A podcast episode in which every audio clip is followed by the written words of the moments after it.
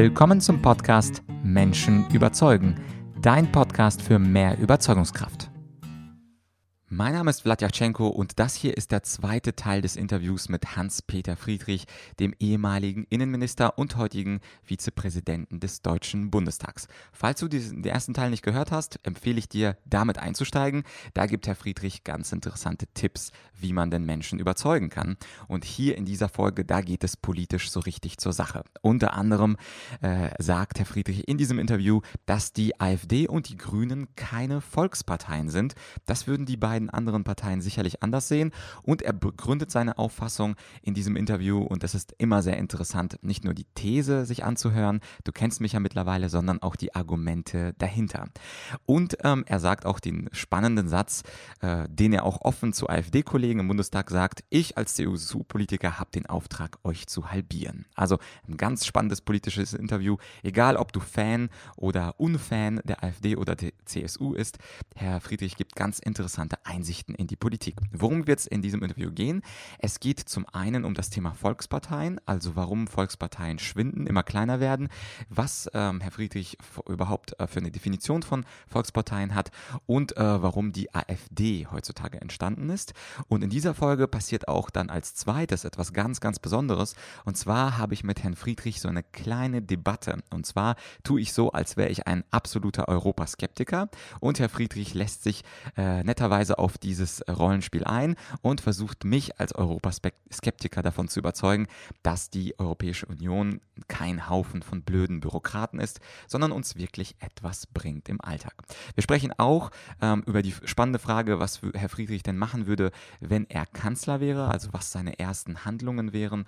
Und es geht auch um das Thema der Digitalisierung. So viel also als Vorwort und jetzt viel Spaß bei Teil 2, dem politischen Teil des Interviews mit Hans-Peter Friedrich. Und ähm, eine Frage, die Ihnen ähm, offensichtlich ganz am Herz hängt, das habe ich auch in anderen Interviews ge gesehen, das ist das Thema Volksparteien. Man diskutiert ja heute auch im Fernsehen, in Zeitungen darüber, ob die Volkspartei überhaupt noch ein Konzept für äh, das 21. Jahrhundert ist oder eher aus der Zeit der jungen deutschen Republik stammt. Äh, wie sehen Sie das? Sind Volksparteien wichtig oder braucht man sie gar nicht? Also ich äh, glaube, dass die Volksparteien ähm, die Stabilität geschaffen haben, die wir über viele Jahrzehnte in Deutschland hatten. Äh, und äh, der Niedergang der Volksparteien oder das, das Schwächerwerden der Volksparteien ist sicher ein Grund dafür, warum manches in der Berliner Politik für den Beobachter sehr unruhig und sehr unübersichtlich, manchmal auch unberechenbar aussieht. Und deswegen wünsche ich mir natürlich, dass die Volksparteien wieder äh, kraftvoll werden. Warum? Weil ich glaube, dass man die vielen einzelnen Problemen und Problemchen, die vielen einzelnen äh, Herausforderungen, die es gibt, äh, mit einem großen gedanklichen Ansatz angehen muss. Und es gibt ja unterschiedliche gedankliche Ansätze den, mhm. den kollektiven, mehr den, mehr den individualistischen, äh, den, den, den, wir in den bürgerlich-konservativen Parteien haben. Und äh, ich, ich würde mir wünschen, dass man äh, die Problemchen unterordnet und die großen ähm, Linien der Politik wieder herausarbeitet. Und das, das können und machen Volksparteien. Mhm. Und jetzt hatten wir ja, wir haben einen gemeinsamen Nenner, Herr Friedrich, im Sinne, dass wir beide zwei Staatsexamen Jura gemacht haben. Und wir wissen auch beide, dass Volkspartei ja kein juristischer Begriff ist, sondern eher ein politischer Begriff. Insofern ist vielleicht auch die Definition ganz spannend. Was, was verstehen Sie unter einer Volkspartei und äh, würden Sie beispielsweise die AfD mit ihrer starken zweistelligen Zahl mittlerweile auch als Volkspartei bezeichnen? Also ich glaube gar nicht mal, dass es eine Frage der, der Größe und der Prozentzahlen ist. Mhm. Aber Volkspartei ist eine Partei, die in der Lage ist, ähm, unterschiedliche soziologische Gruppen, am besten alle soziologischen Gruppen, aus allen soziologischen Gruppen Menschen für ihre Sichtweisen und für ihre Prinzipien und Grundsätze zu gewinnen. Mhm. Ähm, und äh, vielleicht auch Konflikte in der Gesellschaft Bestehen innerhalb der Volkspartei einzuebnen. Ich denke an meine Jugendzeit, äh, an die 70er Jahre, wo man auf der einen Seite mit dem Thema Klassenkampf, Kapital und Arbeit, ja, diesen Gegensatz versucht hat zu polarisieren und die Volkspartei, CDU, CSU, gesagt hat, es gibt gar keinen Widerspruch zwischen Kapital und Arbeit. Im Gegenteil, wir sitzen alle in einem Boot. Und äh, die CSU, ja, als klassische Volkspartei, hat es in dieser Zeit geschafft, aus allen soziologischen Gruppen, vom Unternehmer bis zum Arbeiter, äh, von den Studenten, Jugendlichen bis zu den Rentnern Mehrheiten zu bekommen, über 50 Prozent zu bekommen. Das war mhm. die klassische Volkspartei, unterschiedliche soziologische Gruppen zu einem, auf einem gemeinsamen gedanklichen äh, Grundgerüst zu vereinen. Mhm. Und äh, wenn ich nochmal zurück zur Frage darf, äh, könnte man denn die AfD nach dieser Definition auch drunter zählen? Ich frage Sie deswegen, weil ich bereits mit zwei AfD-Politikern auch gesprochen hatte aus dem Bundestag. Und da ist auch, also wenn man mit ihnen spricht, mit den Politikern, mhm. das Gefühl da, dass sie für äh, die gesamte Gesellschaft und nicht nur für einen Teil der Gesellschaft stehen wollen. Wie würden Sie das sehen? Also ich glaube, dass ich, ich, ich habe auch den Eindruck, dass Einzelne äh, das so sehen, übrigens auch bei den Grünen. Mhm. Äh, auch da gibt es Politiker, die sagen, ja, wir, wir sind doch eigentlich für alle da. Aber ich glaube, dass gerade die AfD auf der einen Seite und äh, die Grünen auf der anderen Seite objektiv gesehen für ein ganz bestimmtes äh, Lebensgefühl, für eine ganz, einer ganz bestimmten Gruppierung stehen und äh, eben gerade nicht diese Voraussetzungen der Volkspartei äh, erfüllen nämlich äh, Dinge zusammenzuführen, statt zu polarisieren. Mhm. Das heißt also, nach Ihrer Definition muss, muss eine polarisierende Partei oder kann eine polarisierende Partei keine Volkspartei sein? Also zumindest äh, ist Polarisierung, äh, wirkt dem Volksparteicharakter entgegen, dass man hin und wieder polarisieren muss, ja? mhm. äh, auch gegenüber sozusagen den politischen Gegnern, das ist überhaupt keine Frage, aber es ist nicht sozusagen das Wesen der Volkspartei. Ich glaube, das Wesen der Volkspartei ist zusammenzuführen. Was natürlich heute schwieriger ist als vor 40 Jahren. Mhm. Äh, aber trotzdem, glaube ich, liegt dort die Zukunft. Wir müssen die Dinge innerhalb der Parteien zusammenführen und nicht erst warten, bis sich zehn verschiedene Parteien im Parlament äh, äh kloppen, sondern äh, vorher schon versuchen, einen gemeinsamen Konsens und Nenner zu finden. Mhm. Sie hatten ja, äh, das habe ich auch in der Vorbereitung äh, vernommen, äh, Sie hatten ja ein, oder haben ein großes Vorbild, den Franz Josef Strauß, der mal berühmterweise gesagt hat, dass rechts neben der CSU keine es keine Partei geben sollte. Jetzt gibt es ähm, diese Partei, die zweistellig ähm, da ist. Muss sich dann die CSU aus ihrer Zeit, äh, aus ihrer Sicht etwas verändern und etwas mehr nach rechts rücken? Oder wie kann das Strauß-Zitat wieder Geltung beanspruchen? Also ich meine, was, was Strauß damals gemeint hat und gesagt hat, war im Grunde, dass wir von der Mitte äh, bis äh, zum rechten demokratischen Rand versuchen müssen zu integrieren, so wie ich das vorhin bei der Volkspartei beschrieben habe. Mhm. Umgekehrt war die SPD von der Mitte bis zum ganz linken äh, Rand, wo es dann schon fast Richtung Kommunismus abging, für die Integration zuständig. Mhm. Zu Beginn ist auf der linken Seite sozusagen der linke Rand abgebrochen, hat sich verselbstständigt mit der PDS, SED, jetzt heute die Linke. Äh, und das Gleiche ist, vielleicht hängt das auch zusammen, ja, jetzt auf äh, der rechten Seite passiert. Mhm. Uh, unser Ziel muss sein, dafür zu sorgen, dass diese extremen Ränder nach Möglichkeit möglichst klein werden, am besten wieder verschwinden. Und deswegen sage ich immer den Kollegen von der AfD, ich als CSU-Politiker habe den Auftrag, euch zu halbieren. ja, und, äh, und äh, passiert das auch praktisch, dass diese Überzeugungsarbeit am rechten Rand und am linken Rand funktioniert? Also, dass Sie merken, im Bundestag, jetzt ist er ja schon zwei Jahre intakt, dass diese Ränder ein bisschen mehr zur Mitte rücken? Oder merken Sie eher eine zentrifugale Kraft, wo etwas nach außen driftet im Bundestag? Naja, also sagen wir mal so, äh, soweit im linken wie im rechten Spektrum äh, die Leute Protest wählen wollen, können sie natürlich mit Inhalten und Argumenten ohnehin äh, schlecht äh, überzeugen. Aber es gibt natürlich sehr viele Leute im linken wie im rechten Spektrum, die äh, sich von der AfD oder von der Linken oder von den Grünen was Konkretes erhoffen. Äh, und ich glaube, denen kann man schon ein Politikangebot machen. Ich glaube, die AfD ist auch deswegen entstanden, weil viele Bürger das Gefühl haben, diese Politiker, die, die, die, kämpfen ja gar nicht mehr für meine Interessen. Ich brauche jetzt jemanden, der meine Interessen pointiert, auch vorträgt. Äh, und das war ja in der letzten Wahlperiode.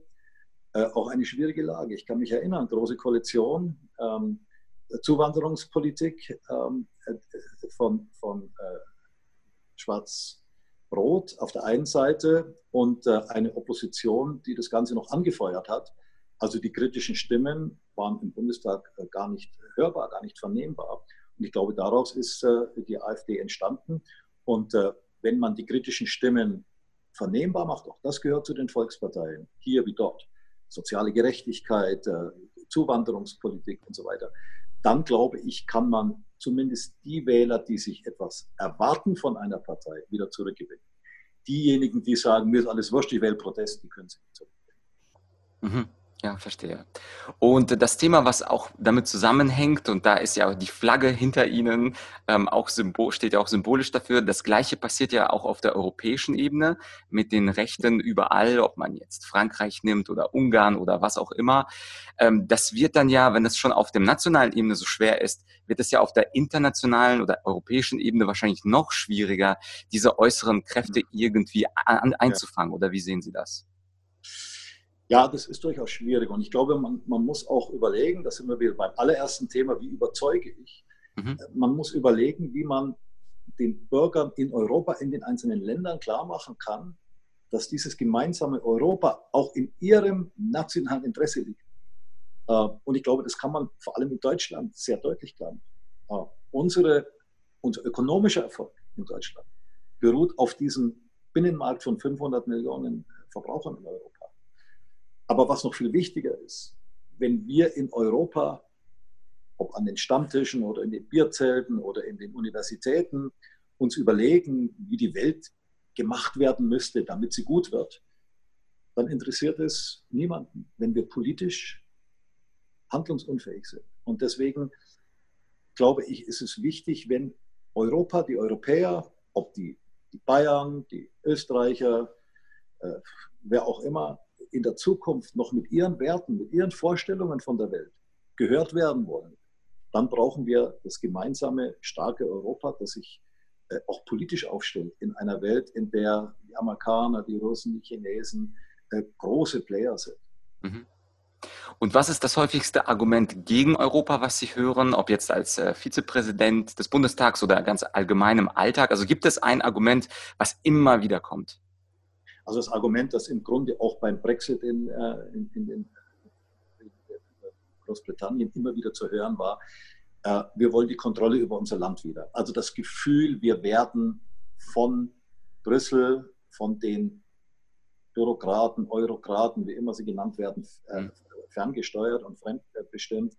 Dieses Gefühl wird immer wieder artikuliert. Und ich glaube, wir müssen ähm, dafür sorgen, dass deutlich wird, dass dieses Europa und das, was dort an Themen behandelt wird, Verteidigung, innere Sicherheit, Digitalisierung, große Themen sind, die in unserem Interesse sind, auch im Interesse eines jeden Nationalstaates sind ähm, ähm, und nicht irgendwie sozusagen nur ausgelagerte Macht nach Brüssel auf Leute, die man nicht kennt und denen man auch nicht traut. Mhm. Ja, verstehe. Und dann gibt Aber es das ja bedeutet, dass Brüssel sich, sich fokussieren muss auf die Themen, bei denen man auch klar machen kann, äh, ja, deswegen brauchen wir Europa. Also innere Sicherheit habe ich genannt, Digitalisierung habe ich genannt. Es wird jedem klar, dass äh, äh, Deutschland allein gegen Google keine Chance hat, aber Europa den Google-Menschen schon den Weg weisen kann. Mhm. Beim, zum Beispiel das Thema Datenschutz. Und was würden Sie äh, einfach mal aus der Praxis, angenommen, ich bin ein wichtiger Mensch, äh, den Sie überzeugen wollen und ich sage, Deutschland ist stark genug, Deutschland braucht kein Europa. Wir haben mit der deutschen Mark gut gewirtschaftet. Wir hätten auch weiter mit der deutschen Mark wirtschaften können. Mhm. Wir würden auch weiter Verträge mit anderen europäischen Staaten machen. Also wofür Europa? Wir geben doch nur Kompetenzen ab, immer weiter. Wie würden Sie so einen Menschen argumentativ wieder einfangen? Ich würde sagen, das ist eine völlig falsche Sichtweise, zu glauben, dass dieses Deutschland mit 82 Millionen Menschen in einer Welt, in der 1,4 Milliarden Chinesen, 2 Milliarden, demnächst 2 Milliarden Afrikaner, 1,1 äh, Milliarden äh, Inder eine Rolle spielen, dass 82 Millionen, ja, dass die irgendeinen Einfluss auf irgendetwas haben, sondern dass wir sozusagen nur in einer großen politischen Wertegemeinschaft Europa, äh, wo wir auch ein, ein, ein Gewicht in die Waagschale werfen können, äh, eine Chance haben und dass es im Gegenteil für uns sogar lohnend sein könnte, in der Mitte Europas äh, sozusagen die, eine Mitführung dieses gemeinsamen Europas zu übernehmen und damit sozusagen einen Hebel noch stärker zu werden, mobilisieren. Okay, und dann erlauben Sie mir noch einen Einwand, und indem ich sage, ja. aber es kommt doch nicht auf die Zahl der Menschen drauf an. Also es gibt vielleicht eine Million oder zwei Millionen Afrikaner, aber uns geht es wirtschaftlich doch besser als ganz Afrika zusammen. Da können Sie doch nicht mit Zahlen und Einwohnerstatistiken kommen. Nein, ich rede nicht von Statistiken, sondern ich rede von ökonomischer Stärke. Äh, schauen Sie, 500 äh, Millionen Europäer sind in der Lage, wenn Facebook und Google und wie sie alle heißen, äh, bei uns Geschäfte machen wollen, denen die Bedingungen zu diktieren. Ähm, 82 Millionen wären dazu nicht in der Lage. Und äh, insofern spielt die Wirtschaftskraft dieses größten Binnenmarktes der Welt äh, schon eine, eine wichtige Rolle. Äh, und äh, vielleicht auch eines Tages die Verteidigungsfähigkeit, wenn sich Europa einmal zu einer gemeinsamen Verteidigungs- und Außenpolitik verständigen kann ich glaube, das wäre schon wichtig, um in diesem Konzert der Großen mitzuspielen. Deutschland allein wird im Konzert der Großen allenfalls belächelt. Und Angela Merkel, die ja als die mächtigste Frau der Welt äh, lange Zeit auch betituliert wurde, ähm, ist nur deswegen die mächtigste Frau der Welt, weil sie in den Augen der Welt Europa führt. Mhm. Nicht, weil sie die deutsche Bundeskanzlerin ist. Mhm. Ja, also mich haben Sie überzeugt. Ich bin gespannt auf die Kommentare. Das freut mich. aber was, was andere äh, Menschen schreiben. Äh, ja, ich würde dann ähm, zu, zur, zur vorletzten Frage schon schreiten. Und ähm, es ist ja bei, bei Politikern immer so, äh, Politiker wollen natürlich wie in jedem Job, man möchte erfolgreich werden oder man darf ja träumen. Sie sind ja einer der erfolgreichsten Politiker, hatten wichtige Ministerposten, sitzen seit äh, mittlerweile über 20 Jahren im Bundestag. Äh, aber angenommen, Herr Friedrich, Sie könnten als Bundeskanzler eine, zwei, drei Dinge in Deutschland verändern mit einem Zauberstab. Äh, was würden Sie äh, in Deutschland, also angenommen, es wäre möglich, welche Reform würden Sie oder welche zwei Reformchen oder große Reformen würden Sie am liebsten anstoßen? Angenommen, es würde gehen. Also ich würde als erstes mal ein Thema, das mich sehr bewegt, nämlich die Transformation dieser Gesellschaft in die digitale Welt. Ähm, mit einem Zauberstab würde ich dafür sorgen, dass wir endlich eine vernünftige Infrastruktur in der Digitalisierung kriegen und zweitens ähm, alle Menschen, Arbeitnehmer, Arbeitnehmer, alle Altersschichten dazu bringen, sich dieser Digitalisierung positiv und, und aufgeschlossen gegenüber zu verhalten. Ja, und das letzte Thema, das war zufällig bei Ihren zwei Wünschen dabei, das Thema Digitalisierung. Wir sprechen ja gerade äh, digital über, über eine Software. Sie sitzen in Berlin, ich sitze in München. Und ähm, die Frage, die ich ähm, für Sie habe zum Schluss ist, was äh, können wir hoffen, was das äh, Thema Digitalisierung angeht? Also außer, dass wir abends uns YouTube und Netflix und Amazon Prime reinziehen und dabei Cola trinken und Chips essen. Also was denken Sie, wenn man jetzt wirklich fünf Jahre, zehn Jahre, 15 Jahre nach vorne denkt, ähm, was kann, was dürfen wir hoffen als Bürger, was uns die Digitalisierung Schönes bereithält? Also ich glaube, dass die Digitalisierung in allen Bereichen unseres Lebens äh, die menschliche Arbeit einfach noch wertvoller, noch produktiver, noch ähm, erfolgreicher machen kann. Wir werden Werkzeuge verwenden, ähm, zum Beispiel bereitgestellt durch die künstliche Intelligenz, mit der wir noch effizienter sein können. Wir werden äh, es schaffen, dass äh, alte Menschen, Senioren, die in ihren Wohnungen bleiben wollen, äh, äh Möglichkeiten haben, äh, sozusagen, auch wenn sie körperlich nicht mehr äh, so fit sind, sich mit Robotern, Computern selber zu helfen. Ich glaube, das ist eine hervorragende Perspektive für die, die, den privaten Menschen. Aber in der Wirtschaft und in der Industrie werden wir natürlich äh, erleben, dass eine völlig neue Produktivität äh, entstehen wird äh, durch ähm, die Kommunikation von Maschinen untereinander. Mhm. Die Wirtschaft der Zukunft in zehn Jahren wird über die 5G-Netze weltweit gesteuert werden. Und ich glaube, dass das dazu beitragen wird, dass wir die vielleicht bald 10 Milliarden Menschen oder 9 Milliarden Menschen äh, in einem gewissen Wohlstand äh, in der Zukunft äh, ernähren können, ohne dass wir die, die ökologischen Grundlagen unseres Planeten vernichten. Äh, denn das ist, glaube ich, wichtig zu sehen, dass die Digitalisierung natürlich auch Möglichkeiten bietet, effizienter mit den Ressourcen umzugehen und damit auch Nachhaltigkeit zu schaffen.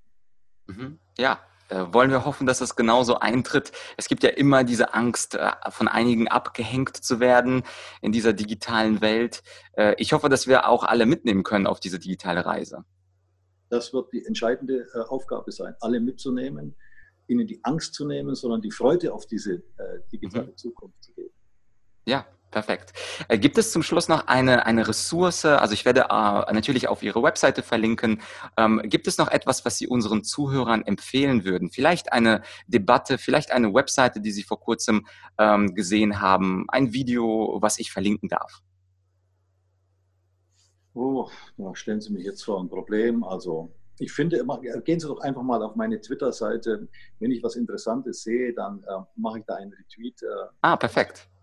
Perfekt, dann, dann werde ich Ihr äh, Twitter-Profil auch mit verlinken äh, und ja. genau, und da können, können Leute, die sich dafür interessieren, dann noch weitere Informationen. Und es macht mir große Freude, auf Twitter auch mal zu provozieren. Auch das kann man sehr gut nachvollziehen. Sehr gut. Das muss ja viel Leben sein in der Gute. Ne? Ja, fantastisch. Herr Friedrich, ich danke Ihnen herzlich für das Interview. Gerne, alles Gute. Ciao. Ja, das waren also ganz spannende Thesen, sehr provokante Begründungen von Herrn Friedrich. Und wie du mich mittlerweile kennst, in meinem Podcast geht es ja nicht darum, dass ich meine Thesen, meine politischen Auffassungen mit dir teile, sondern es geht mir darum zu zeigen, wie Spitzenpolitiker und Intellektuelle und andere interessante Personen ihre Meinungen begründen.